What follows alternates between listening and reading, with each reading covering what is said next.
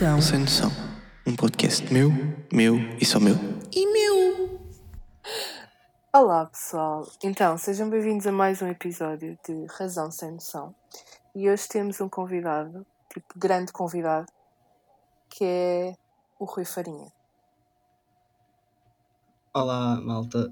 Grande, não sei, não sei se é muito grande, tenho 1,80m.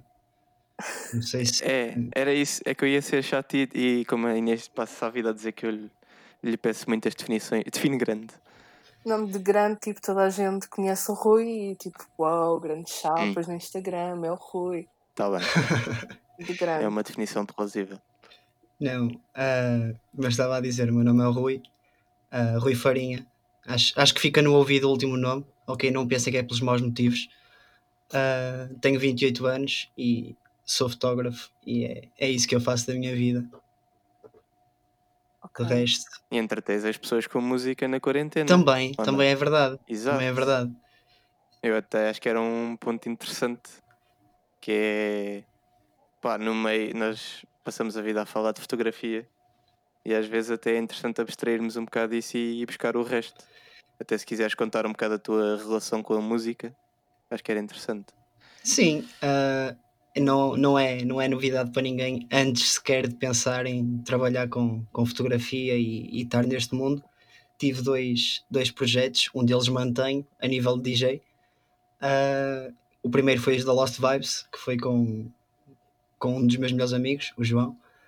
Ahm, e fomos tocando por aí pelo Porto, chegamos a ir tocar à Suíça. Foi aí uma loucura de, dos 22 até mais ou menos aos 26 foi uma passagem pela música bastante boa e depois acabei por continuar sozinho e ainda vou fazendo isso, mas já, já muito por hobby e, e de uma maneira muito menos regular. Pá, imagina, eu que era a pessoa que com. Deixa-me fazer contas. Que- é, quando é que sais da secundária? Eu aos 18, não é? Se correr tudo bem, Eu pai com 16 anos era DJ é residente 17. de uma rádio online e tinha aqueles 5 ouvintes e já achava que era o rei do mundo. Pá, imagina a cena de. Foi uma. Era a cena que eu sempre quis, que era ter pelo menos. poder dar um gig, estás a ver? uhum. Uma cena. Pá, nem que seja só uma vez, só para só para só experimentar. para ter a experiência do público. assim. Yeah. Pá, porque imagina, o DJ online né, de residência é tipo, ligas a transmissão, passas a música, desligas, adeus, até para o ano. Pronto, epá, e não tens aquela cena, estás só ali. Portanto, até gostava, gostava bem de ter essa experiência. É, é, é sem dúvida das coisas mais, mais gratificantes que, que podes ter enquanto, enquanto DJ. E muita gente acho que cria um estereótipo à volta do, do que é ser DJ, ah, que é só noites bebedeiras e entradas à pala em todo lado. Ah, o que não é, não é bem verdade. Ah, tem um bocadinho disso, tem um bocadinho disso e, e muito mais, mas ah, tu saberes aquele momento em que estás com o público à tua frente, aquele momento chave em que tu consegues agarrar o público, sentes mesmo que é uou, o que é isto, e, e acaba por ser um vício, acaba mesmo por ser um vício, mas é um vício completamente saudável, depende de quanto beberem. Mas falas em que, ou seja, falas nesse, nisso como um vício em termos de, por exemplo, a adrenalina de não falhar ou mesmo uma questão mais emocional? É assim, De- é um bocadinho os dois, acaba por ser um bocadinho os dois, mas claro, o não falhar ao início, quando nós começamos a ter um bocadinho mais nome e quando com- começamos a tocar com, com mais regularidade, eh, eu entrava, não é em palco, mas entrava para a cabine e eu já sofro de ansiedade com alguma, com alguma frequência, e então eu entrava e começava a ficar com a boca seca, a suar das mãos e, e a tremer-me por todo lado, e depois, isso nos primeiros 5 minutos, depois era deixar rolar e as coisas aconteciam, e é uma adrenalina mesmo, é viciante, essa adrenalina é viciante, é, é mesmo muito bom. Pá, eu, eu tenho memórias de com a minha querida mesinha, que é mais pequena do que a minha cabeça, possivelmente. Não, estou a brincar, não é, mas whatever. Eu, imagina, tens duas faixas e eu queria fazer a passagem e em vez de clicar play na faixa nova, clicava na outra que já estava a tocar. E gerava-se ali um silêncio constrangedor. De género, olha, pronto, é dança de silêncio, divirtam-se. Já aconteceu algumas vezes. Epá, é que é aquela cena, é aquela. hum, vai buscar a tua desatenção humana, porque aquilo é cenas de instantes, estás a ver? Em que tu já estás tão habituado a. Agora clico play. Em que ages completamente sem pensar. Opa, é tão estúpido. Depois quando acontece fica só assim, "Eh, o que é que eu faço agora? Volto a dar? Foi só que é uma, um efeito novo que eu tenho no avião a passar. Bocado estúpido. Não, é, acontece. Mas é, é fixe. Pois, eu não posso Pá, falar e- muito mas é, e foi fixe. Foi fixe usares a tua cena agora para divertir um bocado a malta na, na quarentena. Não, Acho que até e vai acontecer é uma mais. coisa que se, que se saúda. Vai acontecer mais. Já sabem, meninos. Tem que ir lá para as lives do Rifarinha. Mandar o, a, mão na, a mão na cabeça. Eh, É para ele sentir. sabes que, que muita gente, muita gente, não sei se houve aquilo que. Ou melhor, se formos para uma discoteca, nós passamos um bocadinho de tudo, mas preferencialmente, e a Inês, e não sei se tu também já ouviste algum dos, dos diretos nesta quarentena, eu nunca passo algo muito comercial. É sempre dentro do tech house, classic house, assim, mais específico. Uhum. É, é por aí. Mas mais underground. Não é tão underground como se calhar eu gostaria que fosse, porque eu gosto que, que estejam pessoas a assistir àquilo que eu estou a fazer, então se for demasiado Sim, sim, sim, underground. pronto. Tentas fazer ali um balanço, é? Sim, sim. De... É fixe. Pá, e imagina, isso agora, essa. hum, O ponto que estavas a falar fez-me lembrar de uma altura em que eu ainda fazia esse tipo de cenas. E houve um concurso para a Nova Era Beach Party na altura, para os DJs. E eu fui feito burro refazer um set todos, pá, com, o melhor, com as melhores músicas que tinha, basicamente.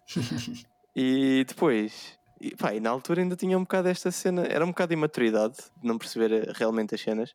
E depois lembro-me que ganhou um set assim mais para aquecer, que era realmente aquilo que eles queriam. E eu fiquei bué, na altura fiquei bué desapontado comigo mesmo. Do género, fui eu aqui, parecia que estava no Tomorrowland, no, no palco principal, e veio um gajo aqui a meter batidas durante 3 horas. Mas foi, é um bocado perceber o registro e depois é perceber também que, por exemplo, tu vais estar, vais estar a fazer eh, o teu set em casa de quarentena, primeiro queres estar a tocar algo que tu gostes, mas depois também queres estar a definir um certo ambiente que se calhar não é o mesmo ambiente de uma discoteca ou uma cena assim, Sim, e escolher um bocado isso. exatamente. É, é mesmo isso. Mas eu acho que o mais importante é mesmo tocares aquilo que realmente gostas, porque senão vais estar só ali. Mas, Imagina mas eu haver, tipo- que às vezes tipo, o que nós gostamos não é que atrai mais pessoas. E É, sim, isso está um inerente a todas as artes, não é? Isso é, um- isso é um tema que dá panos para mangas. par- Yeah, exato. Sim. Basta tocares em qualquer parte da cultura ou da arte, essa definição existe. Seja em pintura, em música, em fotografia, vídeo, whatever. Tipo, tu tens sempre, ou seja, se queres ser realmente conhecido, há muito pouca gente que consegue sê-lo sem se vender um bocadinho ao diabo. Sim, Ah, pelo menos acho que é assim. Não sei. concordo plenamente. porque os teus gostos, feliz ou infelizmente, não são aquilo que toda a gente gosta e se calhar são um bocado específicos demais. Eu, eu tenho uma, E tenho, tenho uma, uma frase costumo usar e, e já disse várias vezes em relação a isso e que aplico muito ao Instagram e às pessoas que têm aquele conteúdo mais, mais para os outros, ok? Que é os nossos gostos, melhor, os gostos dos outros não são os nossos gostos, na maior parte das vezes, ok? Yeah. É, é, é isso mesmo, tipo, eu, eu pessoalmente, agora levando um bocadinho a conversa para o lado do, do Instagram, posso, posso dizer que eu acho que nunca, em momento algum, desde que comecei esta jornada mais, entre aspas, a sério no, no Instagram, pus uma foto ou produzi algum conteúdo só porque os outros iam gostar. Isso em momento algum aconteceu, tenho quase certeza. Certo. Estava aqui a pensar e eu acho que também não. Nunca tive de me vender. Epá, eu vou ser sincera, mas às vezes, tipo, olha, hoje vou pôr um pôr do sol, como acho que já disse aqui no episódio anterior. E yeah, sei que se puser o pôr do sol explode. Mas não é que eu esteja a meter o pôr do sol porque, pá, yeah, quero que vocês curtam bem a minha foto. E, epá, é muito aquela cena de, como já falámos no anterior, de. Como é que eu vou te explicar? Eu sou completamente. É a cena de saberes que as pessoas gostam, mas pronto, tu, olha, já que gostam, vai esta em vez de outra. Mais ou menos isso, não? Não, não era aí que eu queria chegar. Mas não importa. Avancemos. Imagina, eu, por exemplo, hoje pus um pôr do sol que não tem sol. uh, tirou, mas tirou o sol. já sei que já sei que não é das coisas que o meu público mais gosta, mas no fundo ponho na mesma porque eu nunca quero fugir à minha identidade. E eu acho que há muitas pessoas que até depois acabam por moldar o seu conteúdo. Ou seja, isto começa tudo, isto é um, não acontece da noite para o dia, não é? A não ser que haja alguém que acorda à noite com um pesadelo a dizer começa a meter portraits, é muito bom. e pronto, a partir daí muda tudo. Eu acho que é uma fase de transição em que tu começas a ver que tens mais engagement e likes, essas coisas todas no geral, e começas um bocado a vender-te ao diabo, que é, ok, se isto resulta, eu. Tipo, e as pessoas costumam ser um bocado guiadas pelos likes, não é? E essa, essa coisa acaba por distorcer um bocado a identidade delas e acaba por fazer com que elas mudem o seu conteúdo. Também é isso que diferencia um bocadinho os bons profissionais de, dos outros. Acho que é isso que diferencia um bocadinho. Sem querer criar polémicas. Manter a identidade? sim, manter a identidade. Aliás, conseguir. Conseguiste ter uma. Eu acho que depois. Sim, sim, sim, tens razão. É. Porque depois também tens que aprimorar as tuas técnicas para manter essa identidade. Eu acho que é mais assim. E não é fácil manter a identidade. É. Não, o, nada o caminho mais fácil é tu fazeres o que os outros gostam, sem sombra de dúvida. Atenção. É. Epá, Porque. Eu, eu, eu, tipo, é que quando tu estás a fazer fotografia, tu estás a fazer conteúdo para ti, essencialmente, porque gostas de fazer aquilo que estás a fazer. Um, e se tu começas a fazer aquilo que os outros gostam, começas a, a, fazer aquilo só para os outros e não para ti. E isso a mim não me convence de todo. Eu acho que perdi a motivação toda se tivesse de fazer isso. Eu, o, ou seja, a apreciação das outras pessoas não compensava o suficiente de eu estar a sair de casa ou de ter vontade de sair de casa só para tirar fotografias a um certo sítio ou a fotografia X ou Y.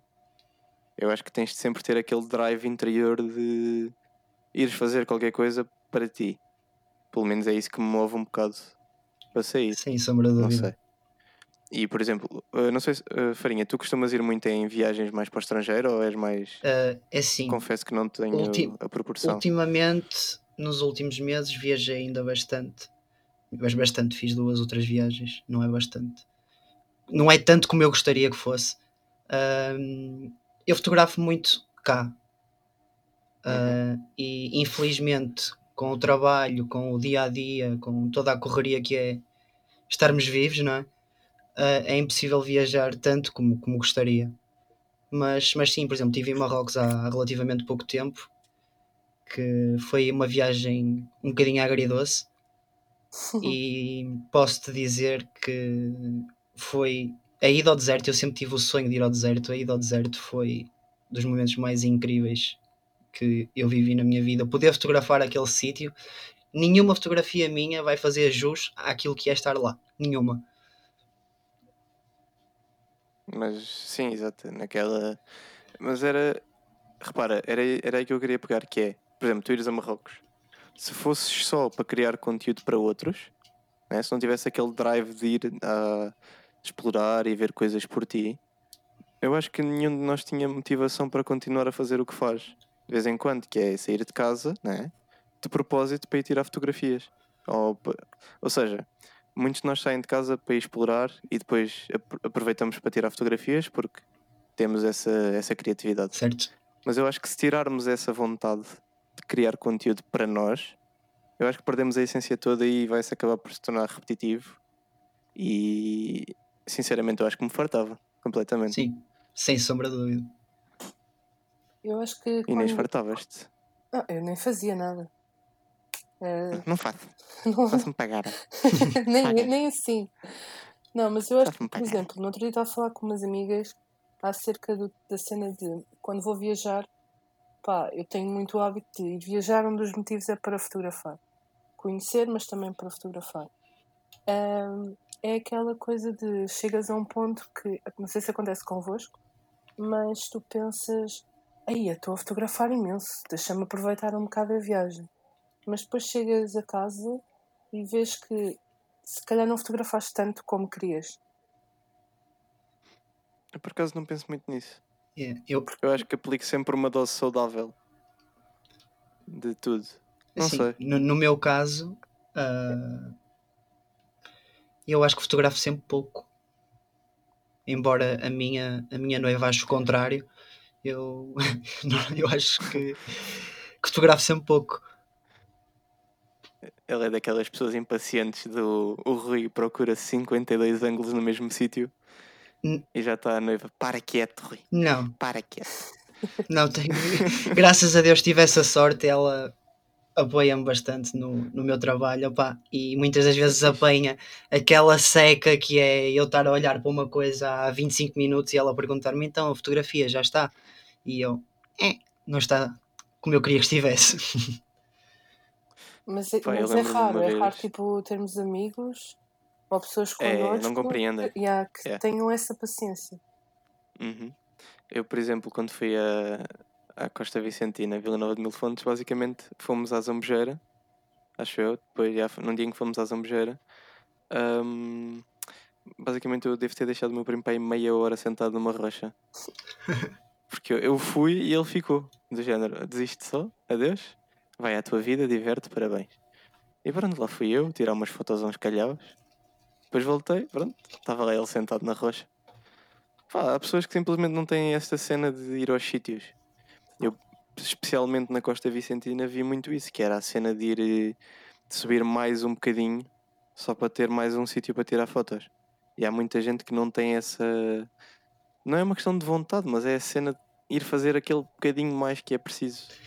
Contentam-se Eu, com por pouco acaso, eu por acaso Ah, pá, mas eu, eu, sinceramente não- acho que não é uma questão de gosto, ou seja, não é uma questão de contentar. Eu acho que simplesmente são personalidades diferentes que temos de respeitar. sim, E como neste momento se tivessem aqui 13 pessoas não fotógrafas a falar, eles diziam: esses malucos que vão para o meio das rochas, pá, estúpidos.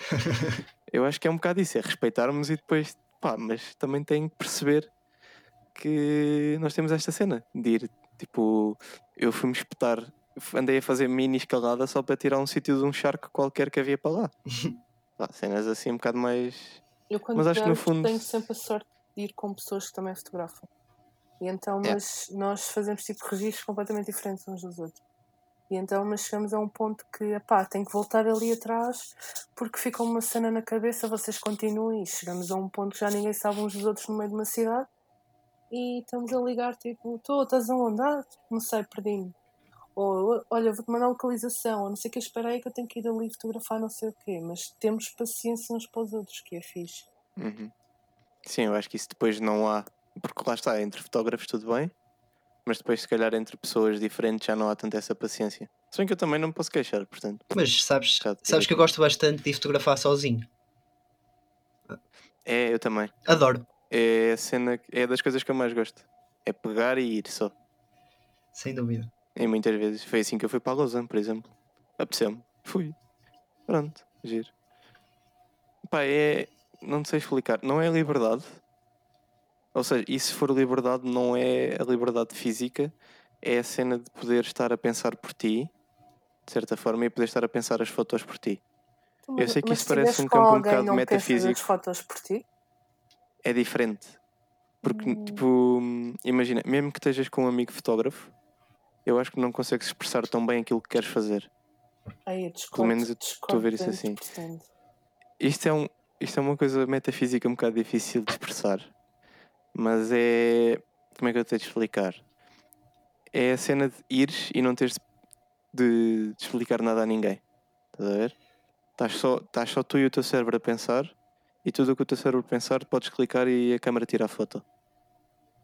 Isto, isto parece bem filosófico, mas faz sentido, faz sentido é, é mais ou menos isto que eu sinto.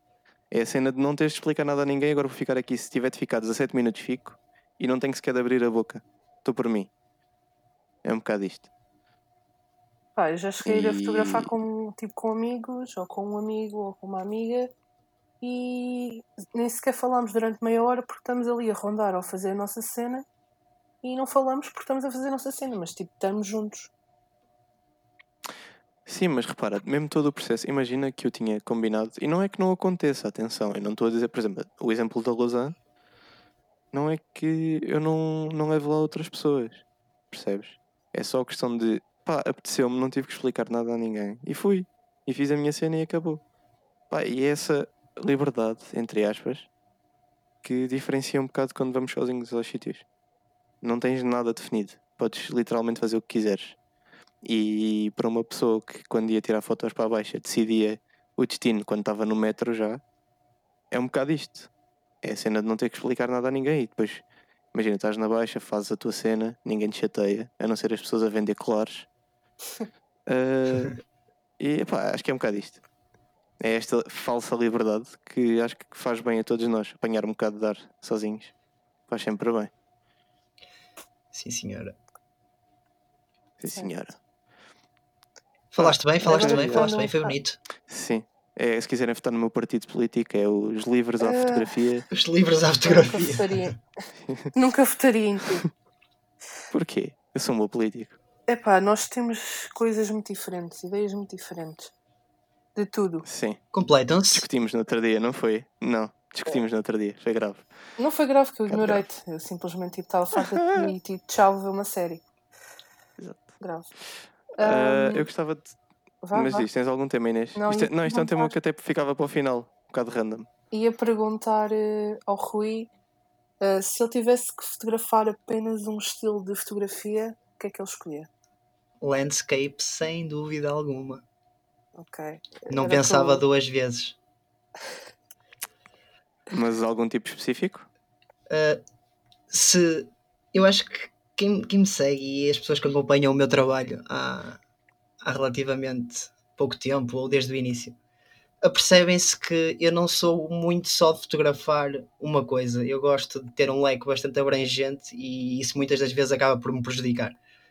Mas mas não, não, não escolhi nada específico. Eu gosto de olhar para uma paisagem, por exemplo, e, e dizer vai ser isto. E é isto. A partir do momento em que, em que eu foco naquilo, tem que sair aquilo, de uma maneira ou de outra. Uhum. Sim, eu, eu até acho que é bastante positivo.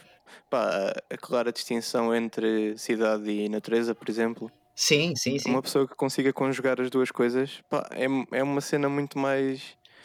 Eu sei que há muita gente que diz e é muito amiga da especificação e tens que, tens que assumir um só género de fotografia e patatá, patatá. Mas eu acho que quanto muito mostra a versatilidade de conseguires dominar os tons da cidade, que normalmente tens menos iluminação, tens que jogar com as sombras, tens de jogar com, sei lá, simetrias, linhas, tens que andar a controlar os prédios. E depois a natureza, tipo, basicamente estás um bocado a favor da, diria, composição e das linhas e essas coisas A assim. natureza é que manda, Eu nós vamos atrás. Quanto muito, yeah, pá, quanto muito mostra só versatilidade e isso é uma coisa extremamente positiva. Há boa gente que não valoriza a versatilidade e eu por acaso gosto imenso de Por valorizar. acaso é, é o que eu gosto mais é a versatilidade, tipo hum, a capacidade da pessoa fazer fotografia em onde quer que, onde quer que esteja. E mostrar isso é muito, para mim é muito mais fixe. Seguir uma pessoa e ver o trabalho dela tendo vários géneros de fotografia do que, por exemplo, só ter um ou dois. Mas imagina, Não- mesmo no mundo do trabalho, mesmo no mundo do trabalho há muita gente que não valoriza a versatilidade quando muitas vezes é necessária. Claro, imagina, tu és contratado para uma posição, tens de fazer essa posição. Mas há de haver uma altura em que as coisas começam a dar para o torto e se for preciso mudar alguma coisa é preciso alguém versátil para realizar essa função. E eu sinto que hoje em dia não se valoriza assim tanto essa capacidade de desempenhar várias funções ou de ter várias, várias valências. Mas eu acho que é Eu porque que- no mundo do trabalho pensam um bocado de ah, se tu és bom numa coisa não podes ser noutra. Eu sinto imenso isso. Tipo, tu- ah, não há ninguém que seja bom em tudo. Tipo, não há. Ah, mas, ah, por exemplo, eu sinto que há, há imensas pessoas que são boas em várias coisas, não todas excelentes, são boas mais numa coisa e menos noutra, mas são multi, multitasking. No geral são bons. Exato. E, e se calhar o mundo do trabalho não valoriza muito bem essa cena porque é a questão de, ok, se ele faz boa imagem, então não vai fazer bom som. Uhum. Eu acho que é uma cultura até antiga que hum, basicamente as empresas tentam tirar o máximo, ou seja, se te estão a contratar para uma posição, deduzem que tu tiras o máximo proveito dessa posição e que depois esgotas as tuas energias todas e que não tens mais nada para dar no resto. Mas eu acho que cada vez mais, hoje em dia, é, aquela, é aquele provérbio que se diz, é. Como é que é? Qualquer coisa. Mas não é Master of All Arts. Mas é qualquer. Pá, imagina, Dor, Overlord, Master of None. É um bocado isto.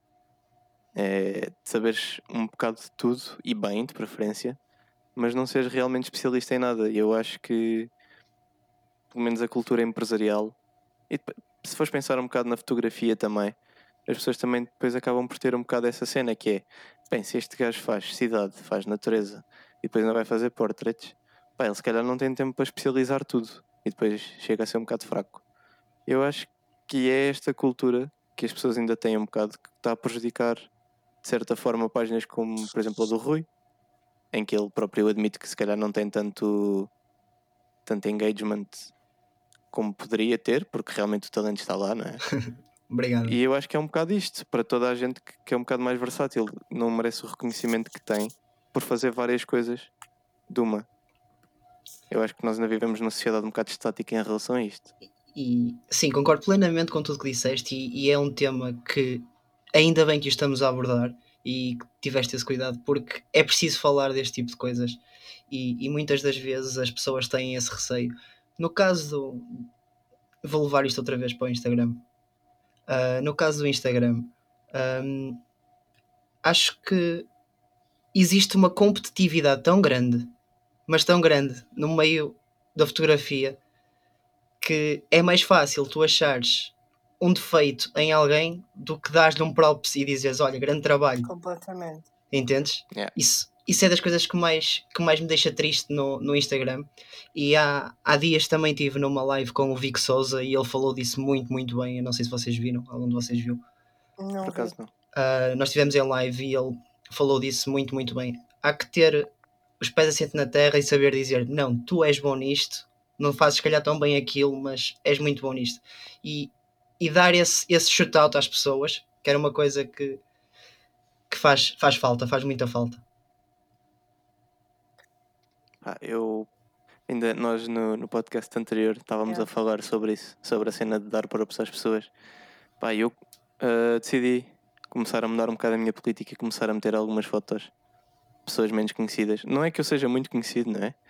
Mas tentar puxar contas um bocado mais, mais pequenas em termos de números, claro que em qualidade podem não ser, mas tentá-las puxar um bocado para cima e ir partilhando algumas fotos, porque acho que hum, e essa conversa mudou-me bastante a mentalidade. Acho que faz sempre falta divulgar o trabalho das outras pessoas, porque, como tu disseste, vivemos num mundo tão competitivo que depois os peixes, vou dizer outra vez, entre aspas, mais pequenos, ah, acabam por se perder um bocado no, no meio das searches, dali das procuras das pessoas. Por isso eu acho até extremamente importante começar a valorizar mais o trabalho das outras pessoas. Pá, porque no fundo dependemos todos uns dos outros, quer queiramos, quer não Sim, são, a pessoa que vê uma foto do gajo que meteu whatever, tipo, nós vamos sempre acabar por consultar o trabalho uns dos outros e aprender uns com os outros e depois isso, esse ciclo também funciona em termos de divulgação. Eu sinceramente, Portanto, sim, eu, eu mudei um nunca, bocado. nunca ligo muito a números porque, imaginem, eu às vezes recebo mensagens do género Ah, mas tu estás-me a responder. E eu penso assim, mas como assim eu estou-te a responder do género? Ah, sim, porque já viste o número de seguidores que tens? E eu pensar, "Eh, não é por ter 100 mil, 10 mil que não vou responder a uma pessoa que tenha 200. É, porque somos todos iguais, basicamente, aquilo são só números. E a Uhum, pessoa com certo. 200 seguidores pode ter um trabalho melhor que alguém, e acontece, que alguém que tenha 10k. Por acaso também costumo responder sempre, não tenho essa cena de. Pá, e também gosto quando, quando falo com, vamos dizer, influencers, pessoas acima dos 100, 200 mil. Pá, gosto que não tenham essa coisa também. E há bastante gente, há uns que também ainda têm esse tiquezinho de fama, não é? Mas há uns que não têm, e é sempre saudoso ver. E, por exemplo, ainda no outro dia estava a falar com a. Não sei se vocês conhecem, o Julius. Ele agora é bastante conhecido eu não conheço. Acho que não. não devem conhecer, pronto. E a namorada dele antigamente tinha uma conta até bastante pequena, pá, e sei lá, mil, dois mil seguidores. E ela agora, como namora com um rapazito com 200 mil, para aí, ou mais, até está a ficar bastante conhecida. E tu continuas a poder falar com ela, na boa, pá, sem filtros, estás a ver? Basicamente a fama não lhe subiu à cabeça e ainda tem a noção de que as pessoas que falavam com ela antes ainda continuam a falar. E acho que é sempre saudoso ver que pá, há pessoas a, a quem os- o poder lhe chega à cabeça e torna-se bastante impossível de falar com elas a seguir. E, mas há outras que mantêm o, o filtro, e eu acho que isso é mesmo de saudar, porque num mundo, num mundo tão superficial como o Instagram, que acho que já todos sabemos que o é, Sim. é bom ver que as pessoas ainda mantêm o seu lado humano e que, pá, fuck it, estou aqui só para conversar e é na boa. Eu acho que as Yeah, pessoas devem fixe. saber que podem tipo falar com quem quer que seja. Quer dizer, não sei se as pessoas vão responder, né? Mas, por exemplo, no meu caso, obviamente que eu vou responder sempre. Ah, e não é pela pessoa ter eh, pouca visibilidade e se tiver um bom trabalho eu vou partilhar, porque eu, eu gosto de dar visi- visibilidade às pessoas que têm menos números e gosto que, que elas cresçam. E acho que devem continuar a mandar mensagens e dizer o que quiserem, entre aspas a pedir eh, opiniões e é- que é o que eu costumo receber mais, é pedir eh, opiniões sobre Uhum. X fotografia ou coisas do género. Por exemplo, o podcast é extremamente importante, não é? Imagina estares a criar um conteúdo como um podcast e não teres tipo uma opinião para te guiares. Sem dúvida.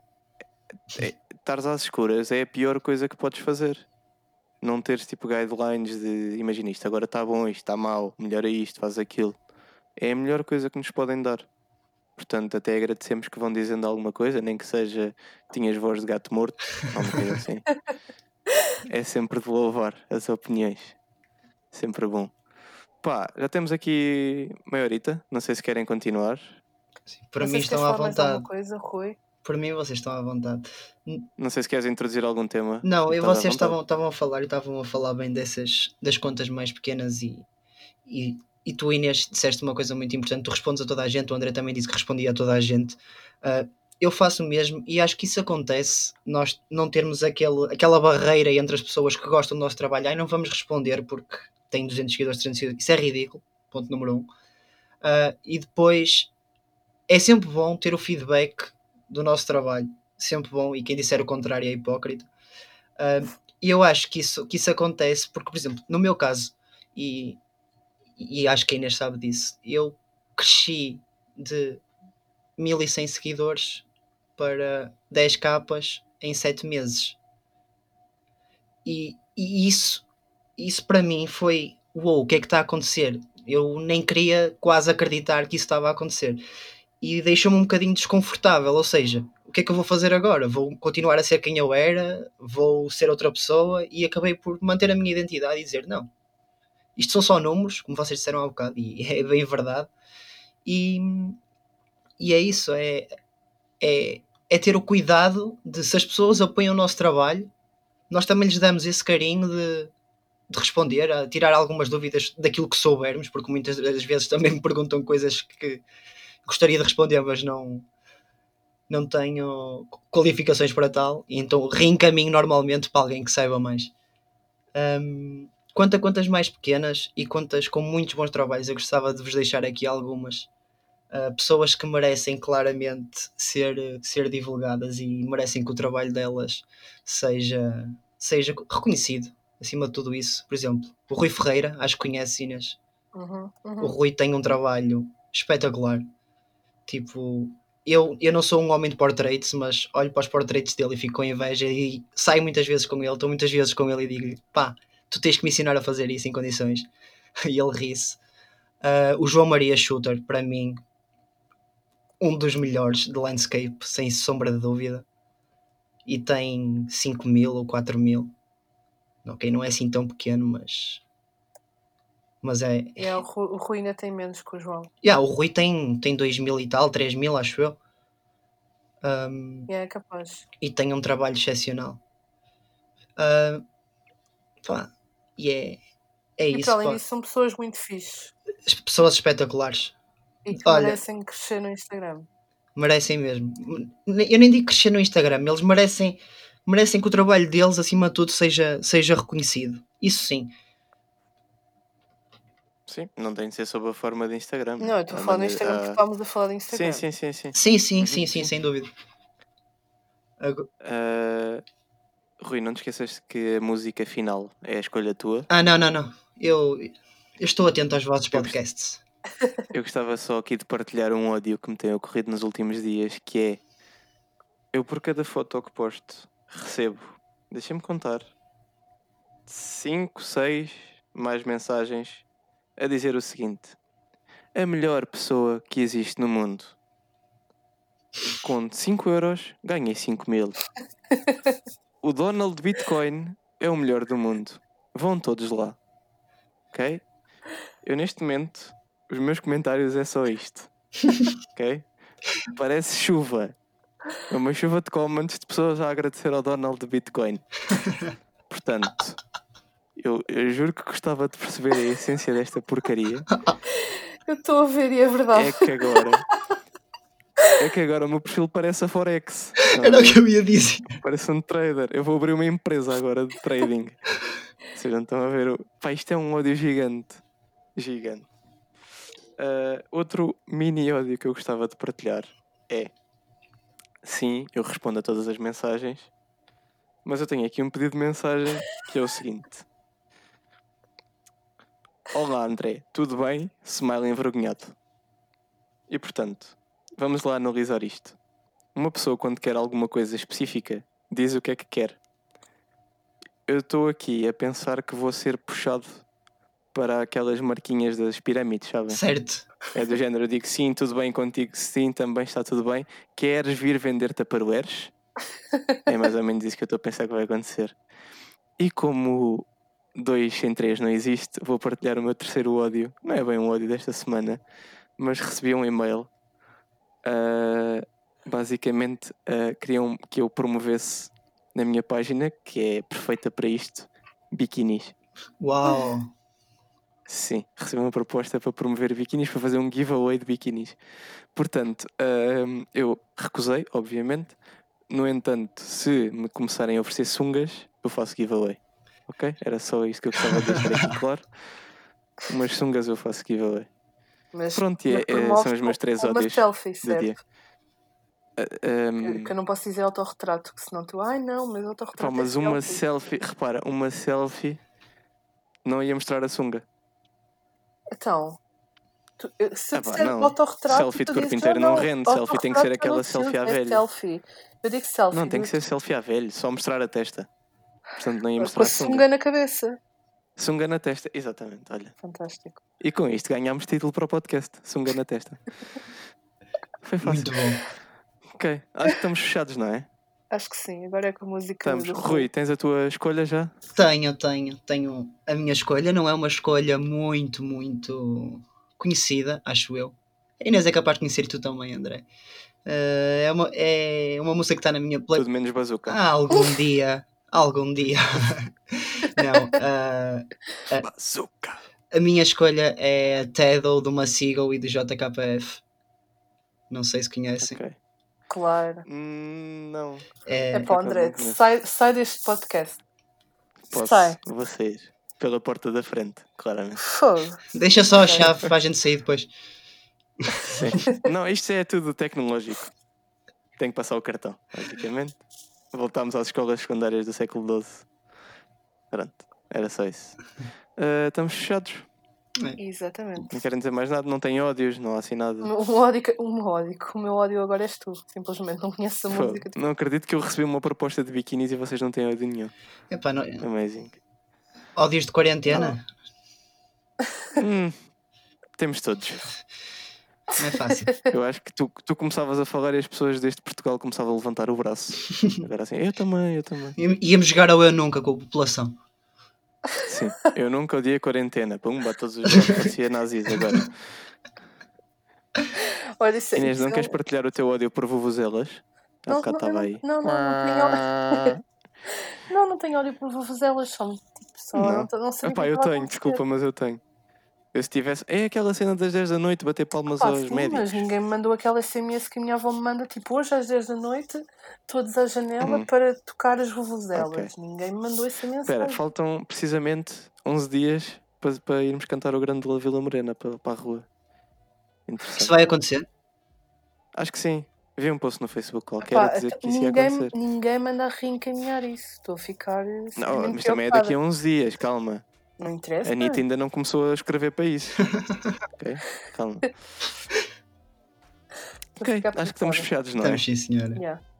Pá, eu gostava também de mostrar a minha tristeza por não ter visto desenvolvimentos daquela notícia do frango, dos 100 kg de frango despejados na mota. Epá, Nunca eu não mais soube nada disso. nada sobre isso. Por amor de Deus. Oh pá, genial. Epá, não soube mais nada, eu gostava de saber o que aconteceu da Chicken. Mas ok. Ok, então Rádio Razão Sem Noção, o que é que vai tocar, Rui? Vai tocar Teddle do Massigo e do JKF. Ok.